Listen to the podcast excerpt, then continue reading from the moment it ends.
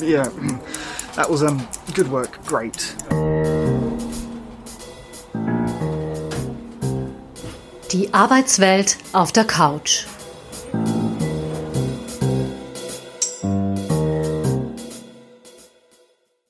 Heute sprechen wir über ein Thema, das ich gern mit einem Beispiel einläuten möchte. Herr Meier hätte eigentlich Feierabend, da kommt der Chef und bittet ihn, eine Sache noch zu übernehmen, die er sonst selber machen würde. Herr Meier ist im ersten Moment verstimmt, da beginnt sein Chef ihm vorzuschwärmen, wie gut er auf dem Gebiet nicht sei und dass er es viel besser könne als der Chef selbst. Herr Meier fühlt sich geschmeichelt und setzt sich an die Arbeit. Ein alltägliches Beispiel, das aufzeigt, worüber wir heute sprechen wollen, und zwar über Manipulation. Ein Thema, das aktueller nicht sein könnte. Verschwörungstheorien, die besagen, dass wir alle manipuliert werden, poppen an allen Ecken und Enden, unter anderem rund um die Pandemie und Impfung auf. Aber auch in Nicht-Ausnahmezeiten begegnen uns im alltäglichen Leben, in Paarbeziehungen, in der Politik und auch in der Arbeitswelt die Manipulationen. Herzlich willkommen bei der 14. Episode Die Arbeitswelt auf der Couch, dem Podcast von Sonja Rieder, Karrierecoachin und Psychotherapeutin und mir, der Podcasterin Doris Obrecht. Sonja, wovon sprechen wir denn genau, wenn wir von Manipulation sprechen? Wie lässt sie sich definieren? Unter Manipulation fallen alle möglichen Maßnahmen, Bestrebungen und Tricks, jemanden eben zu einem Verhalten zu kriegen, das er primär gar nicht wollte. Es ist dann auch in der Regel so, dass die Betroffenen dann auch nichts mitkriegen, dass sie manipuliert wurden. Also es ist, es ist was, was Trickreiches, Gefinkeltes unter der Oberfläche. Und es ist ja, wenn man ein bisschen, ich habe es eingangs gesagt, es ist ja wirklich allgegenwärtig, diese Manipulation. Woher kommt denn das, dass wir ständig andere zu unseren Gunsten beeinflussen wollen? Ich meine, es ist halt so, dadurch, dass das sowieso durch die Werbung und sagen wir, den permanenten Aufruf zum Konsumismus, wir eh umgeben sind davon, glaube ich, ist das eh schon zu unserer zweiten Natur irgendwie geworden. Also ich glaube schon, dass das einfach eine Rolle spielt. Aber vielleicht ist es auch etwas, das uns halt gegeben ist in unseren intellektuellen und emotionalen Möglichkeiten. Also wir haben halt das Zeug dazu. Also Manipulation für ein Tier oder auch ein Säugetier oder ein Primat, das wäre dann doch zu gefinkelt. Also das Menschsein und die Möglichkeiten, die wir haben, ja, machen es möglich und laden auch wahrscheinlich dazu ein. Und ist das im Gegenzug auch so, dass, also es gibt ja auch die andere Richtung, einer manipuliert, aber wir lassen uns ja auch manipulieren mhm, tagtäglich. Hängt das auch damit zusammen? Ja, sicher, es geht in beide Richtungen wobei schon nicht jeder Mensch gleich manipulierbar ist und auch nicht alle Menschen manipulieren in gleichem Ausmaß. Ja. Noch dazu ist es auch nicht immer was per se Schlechtes. Ja. Ich kann ja auch zu einem guten Zweck manipulieren, wenn ich denke, was weiß ich, meine Arbeitskollegin oder mein Partner oder sonst wer, da habe ich das Gefühl, das würde der gut tun, aber sie traut sich halt nicht zu. Und ich greife zu einer kleinen Manipulation und was weiß ich, sag du, ich habe letztens von der und der gehört, die hat das auch ausprobiert und das hat toll funktioniert. Das ist vielleicht eine kleine Lüge, aber ja, ist jetzt eine Manipulation zum Beispiel über ein Beispiel, wo jemand als Vorbild dienen könnte, dann ist es ja nicht per se schlecht. Mhm, kleine Lüge geht Manipulation ja. immer auch mit Lügen einher? Oft, ja. Mhm. Mhm. Ja, oder dass eben Dinge anders dargestellt werden. Also die Lüge ist ja wirklich, Lügen bedeutet ja, die, also die Unwahrheit zu sagen. Und das ist eben ja ein unheimlich breites Feld. Ja. Wo beginnt die, die Wahrheit, wo die Unwahrheit? Wahrheit ist ja ein ganz schwieriger Begriff, könnte man ja. eine eigene Episode dazu machen. Ja. Das heißt, Manipulation ist nicht immer negativ konnotiert für dich. Nein. Mhm. Und Passiert sie immer bewusst? Also ist Manipulation immer ein bewusster Vorgang oder gibt es auch sowas wie unbewusste, na, versehentliche? Na, also gerade äh, im Bereich narzisstischer Menschen, stark narzisstisch geprägter Menschen, oder wo man jetzt sagt, wo es schon in den Bereich, so einen machiavellistischen Bereich, in die Psychopathologie geht, also das ist zweite Natur, das läuft überhaupt nicht bewusst. Ja. Die kennen auch nichts anderes. Du hast das vorher schon angesprochen, dass wir eigentlich liegt schon ein bisschen in unserer Natur, dass wir manipuliert werden durch Werbung oder durch Medien oder ich habe immer wieder gelesen, dass wer manipuliert ist, ist fremdbestimmt. Er handelt nicht mehr nach dem, wie er handeln würde, wenn er nicht von außen einen Einfluss hätte. Aber wir sind doch alle irgendwie fremdbestimmt, oder? Durch die Erziehung, durch eben die Werbung, durch die Medien. Mhm. Ja, es sind graduelle Unterschiede. Ja, es ist ja auch während du gesprochen hast, habe ich gerade gemerkt, dass das in mir auch so ein Gefühl ausgelöst hat oder mir ist so eine Erinnerung gekommen, auch wir sprechen ja manchmal von der süßen Verführung, also auch die Verführung ist ja eine Manipulation und wenn wir schauen, was in der Werbung alles, wo wir da überall hin verführt werden oder die erotische Verführung, das ist ja etwas, was wir auch nicht ganz weghaben wollen aus dem Alltag. Erotik ganz ohne Verführung, ja, funktioniert ja nicht so wirklich. Es ist wirklich was Graduelles. Und ich finde auch, dass es gut ist, sich mit dem Thema zu beschäftigen, eben weil es so eine große Rolle spielt. Und man da schon auch äh, sich steigern kann in dem Grad, wie man Manipulation erkennt. Und dann wirkt sie nämlich ja weniger. Manipulation wirkt ja dadurch, dass man sie eben nicht erkennt. Also als, als Empfänger, ja. Und ab wann wird sie gefährlich oder wir hatten auch in den letzten Podcast das Wort toxisch oder mhm.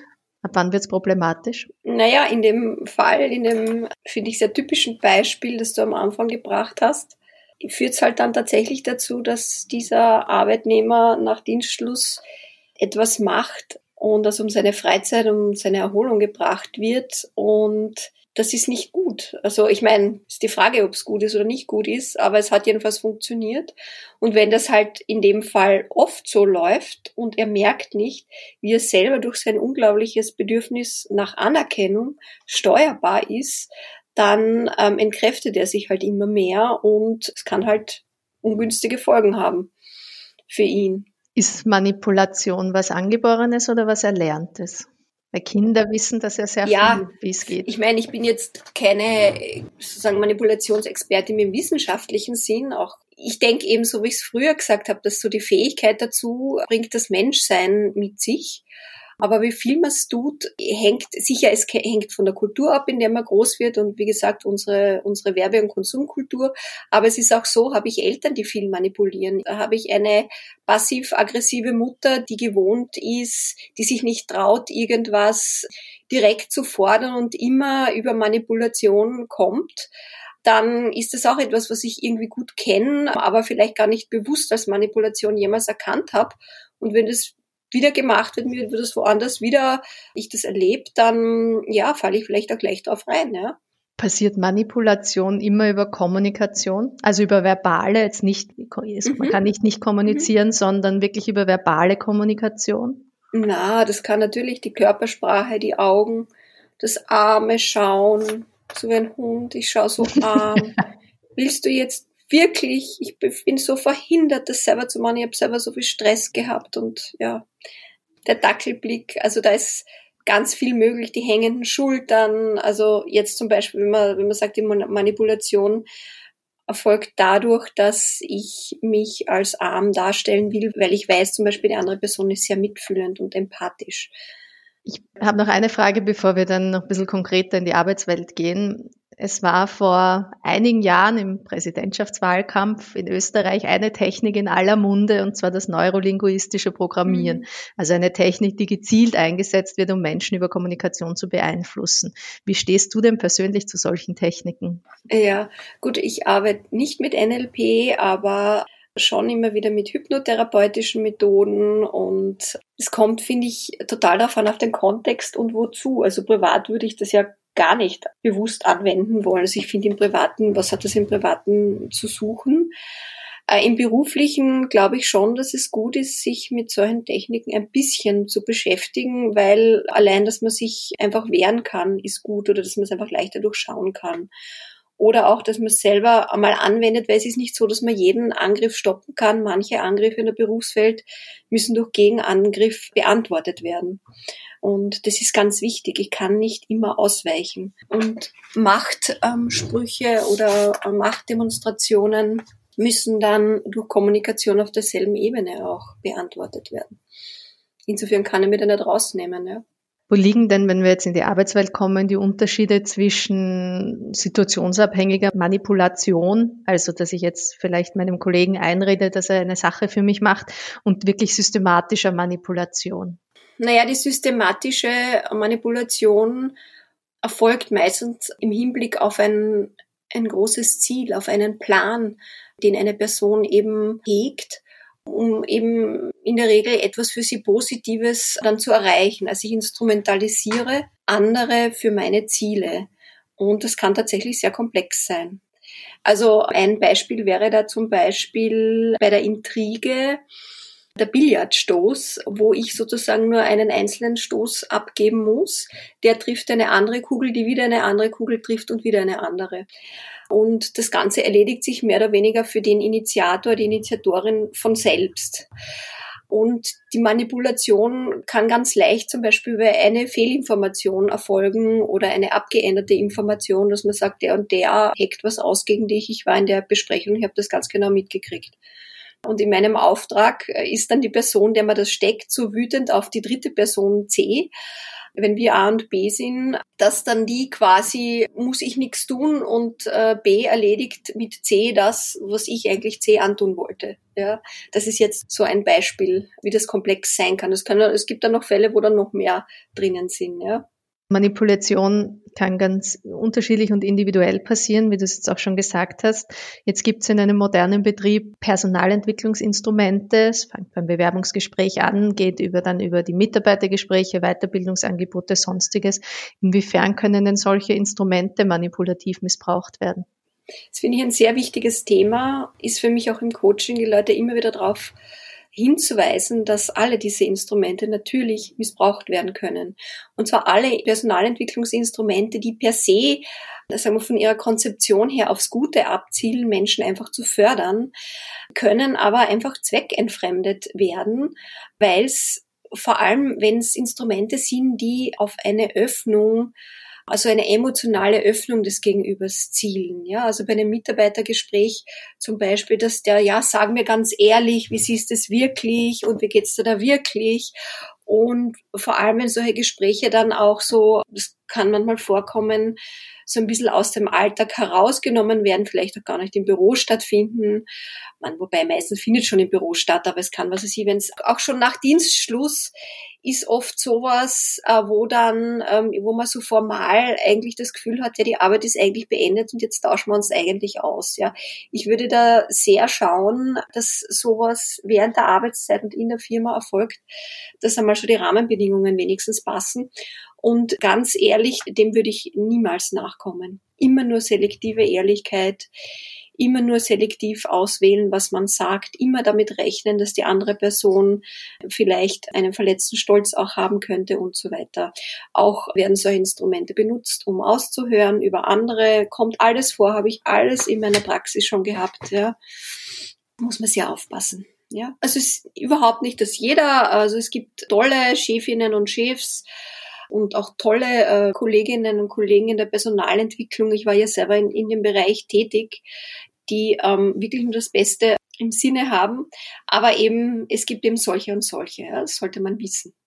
Man sollte auch einfach nie vergessen, denke ich, dass man einen Menschen gegenüber hat, der auch nicht perfekt ist und ja. genauso auf emotionaler Ebene ja. vielleicht nicht alles hören will, was man sagen könnte oder zu sagen hätte. Ja, und ich finde prinzipiell beim Thema Manipulation in der Arbeitswelt ganz wichtig zu sagen, es gibt äh, Leute, die sind irgendwie so erzogen oder sozialisiert, dass sie nicht glauben können, dass andere Menschen lügen, hintergehen und dabei auch überhaupt keine Gewissensbisse haben. Es gibt solche Menschen und es ist für andere oft oder sage ich mal ein gewisser Teil von, von Leuten ist einfach so aufgewachsen, dass er das nicht für möglich hält. Ja, und das finde ich ganz wichtig. Das ist aber ein Teil der Realität. Es gibt solche Leute, die solche Methoden anwenden, bewusst, unbewusst. Und zwar, die Schäden sind dann für sie eh nur so notwendige Kollateralschäden und die sind so und die gibt's, ja. Und das kann eine wichtige Horizonterweiterung sein für Leute, die primär jetzt nur an das Gute glauben die manchmal als naiv bezeichnet werden, ja. wenn sie nicht dran glauben. Ja, also da gehen viele Menschen auch immer wieder durch eine harte Schule, das dann zu erkennen. Das hört man dann auch immer wieder. Ich bin aus der und der Position dann ausgeschieden. Oder, und da, in den Jahren, da habe ich gemerkt, wie Menschen eigentlich sein können. Das können Sie sogar, kann man in der Zeitung lesen, Leuten in verantwortungsvolleren Funktionen mit der Zeit, wenn man das lange genug macht, sieht man dann, wie sich Individuen halt unterschiedlich verhalten, was möglich ist wer Charakter beweist. Rückgrat. Was sind denn so, jetzt wenn du ein bisschen aus deiner Praxis plauderst, was sind denn so typische Ziele, wegen derer Menschen manipuliert werden? Du hast schon gesagt, man will irgendwie beim anderen was Böses, aber was gibt's denn dann noch? Also ein wichtiges Motiv ist einfach Macht. Eben, ich will sozusagen nach oben kommen. Und ein anderes Motiv für die Manipulation ist auch sozusagen narzisstischer Gewinn. Also ich setze den anderen runter, damit ich mich gut fühle. Das ist dann sozusagen die Aufwertung im Kleinen. Also im äußersten Bereich der Manipulation, wo Leute schon mit psychopathischen Zügen unterwegs sind, die schaffen das durch die Schamoffensive am Anfang Menschen so einzufangen und sie dann so zu umgarnen, dass die auch dann alle möglichen Fehltritte, die sagen von der anderen Person kommen, die lassen sich dann einreden, es ist ihre Schuld, es war ihr Versagen. Ja? Also wenn ich jemand mal so richtig mit Scham gepackt habe, ja, dann geht bei den Leuten oft alles rein. Ja? Und, und die ärgsten Verhaltensweisen sind dann irgendwie durchzubringen, weil, weil eben, ja, wer mit Manipulation arbeitet, kann dem anderen leicht einbläuen, na, das ist doch eh alles normal und da bist doch du schuld und das hättest ja du nicht durchgehen dürfen und zu sagen, es ist eine totale Umkehr ist da. Da gibt es einen Begriff dafür und zwar Gaslighting, Gaslighting. Ja, genau. Ist, ist das genau das? Ja, ist genau das, ja.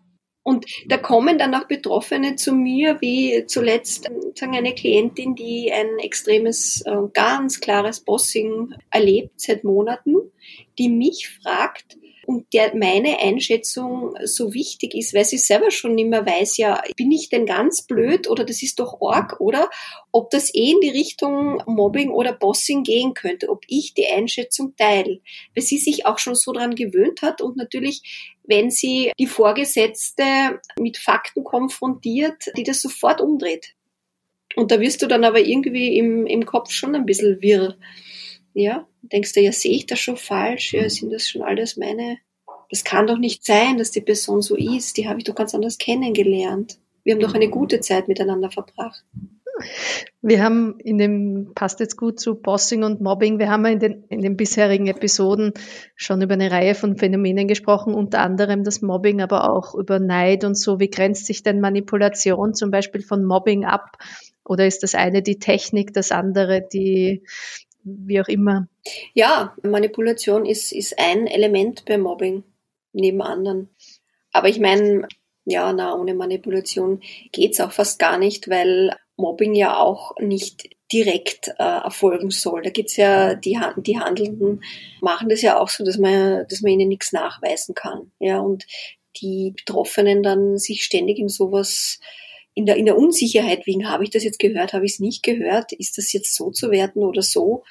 Also das ist alles das indirekte, indirekte Angriff, das lebt davon. Ja, und der indirekte Angriff geht sehr oft dann über Manipulation, je nachdem, wie eng man es definiert. Wie erkennt man denn solche manipulativen Muster und Situationen? Ja, eine sehr wichtige Frage. Man erkennt es einerseits an der Handlung, wenn man genug Abstand hat, dass man die reflektieren kann. Aber der eigentliche hilfreichste Zugang ist oft die eigene emotionale Reaktion auf die Situation. Ja, springe ich da jetzt an mit einem Wunsch, eigentlich ist Dienstschluss, aber na, in dem Moment fühle ich mich so gepusht, ich will das jetzt machen für den Vorgesetzten. Also, dass das selber in mir als Betroffener was getriggert wird, eine, ja, eine Emotion ins Gute oder ins Schlechte, das ist meistens ein Hinweis, dass Manipulation im Spiel ist. Muss man sich halt sehr gut kennen dafür. Ja, das ist genau. Deshalb ist ja Selbstreflexion so wichtig und wird auch immer wichtiger in der Berufswelt. Das ist halt einfach so.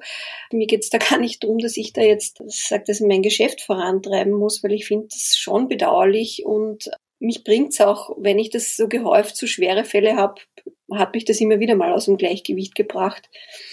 Kann auch jetzt wieder passieren. Das sind schon auch Momente, wo ich dann ein bisschen zweifle sozusagen an, an den Möglichkeiten von uns Menschen und es ist dann immer gut, wenn es durch was andere Geschichten und Positives dann wieder ins Gleichgewicht gebracht wird. Aber wenn du sagst, muss man sich gut kennen, Ja, und es ist auch gut zu wissen natürlich, je selbstbewusster ich bin und je weniger ich abhängig bin von Anerkennung, desto weniger kann mir Manipulation was anhaben, desto leichter rutscht sie an mir ab.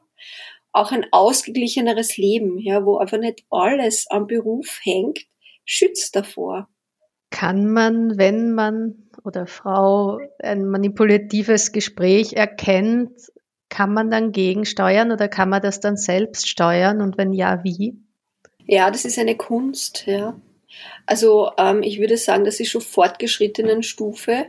Der erste Schritt für viele ist einfach einmal das Erkennen und das ist schon viel und das wäre dann auch das Abblocken. Das ist sozusagen das, das einfachste Abblocken oder wenn möglich ausweichen oder zurückspielen. Ja, das sind so äh, Reaktionen, würde ich mal sagen, ersten Grades. Das ist schon toll, wenn man das schafft. Ja, äh, das Spiel dann zu spielen mit Gegenangriffen und den anderen ein bisschen aushebeln und so, das ist dann schon was für Fortgeschrittene, aber ich kann mir vorstellen, wenn jemand dran Gefallen findet, kann das lernen. Ja, manche Menschen lehnen es natürlich aus ethischen Gründen ab.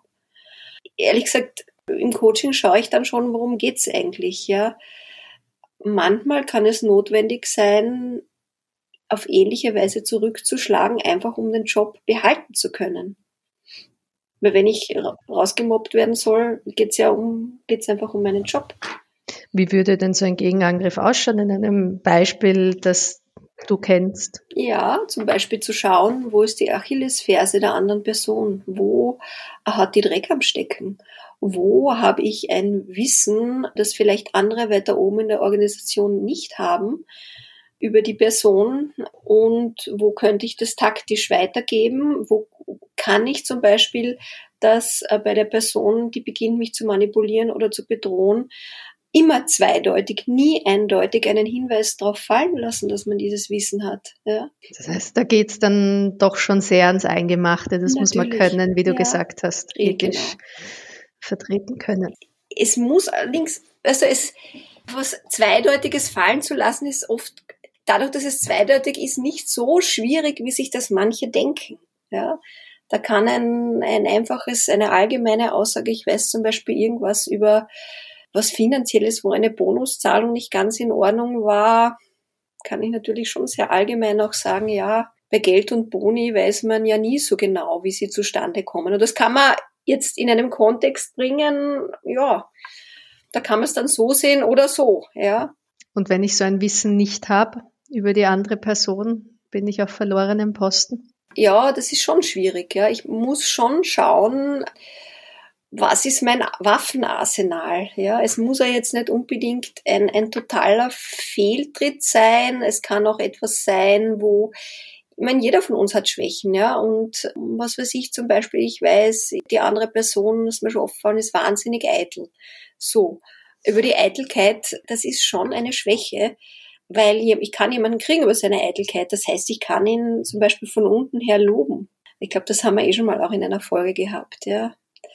Lob ist ein total einfaches Mittel, mit dem ich eitle Menschen äh, kriegen und gängeln kann. Ja, ein, ein, ein spannendes Thema. Hast du noch was dazu zu sagen, was ich noch nicht angesprochen habe? Ja, fällt mir jetzt auch nicht gleich was ein. Für die Arbeitswelt ist es, glaube ich, auch ganz gut, einfach einmal das Thema gar nicht zu groß zu denken, sondern einmal so bei den Basics einfach zu beobachten, und ich finde auch nicht nur bei sich zu beobachten, sondern auch bei anderen. Es können ja auch Kollegen untereinander sich manipulieren, ja. Oder eben von oben nach unten, aber nicht bei mir selber, sondern bei anderen. Das ist oft ein gutes Training. Es geht besser als bei sich selber beobachten. Blick ein bisschen schärfen. Ja, genau, genau. Ja. Also alles, was so wegführt von dem, ich habe eine gute Ausbildung und ich bin ganz fleißig und deshalb werde ich auf aufsteigen und immer einen guten Job haben. Alles, was über das hinausgeht und zu diesen menschlichen, was seit Anbeginn der Menschheit einfach uns, uns umgetrieben hat, das Miteinander und Gegeneinander, das zu beobachten, das ist etwas, das auch wirklich weiterbringt. Damit werden wir die heutige Episode beenden. Wir werden beobachten und schauen, was uns wirklich weiterbringt.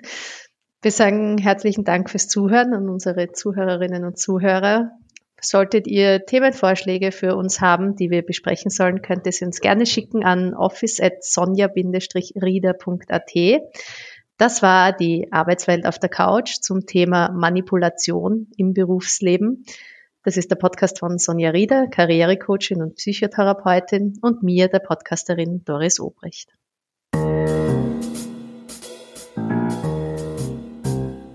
Die Arbeitswelt auf der Couch.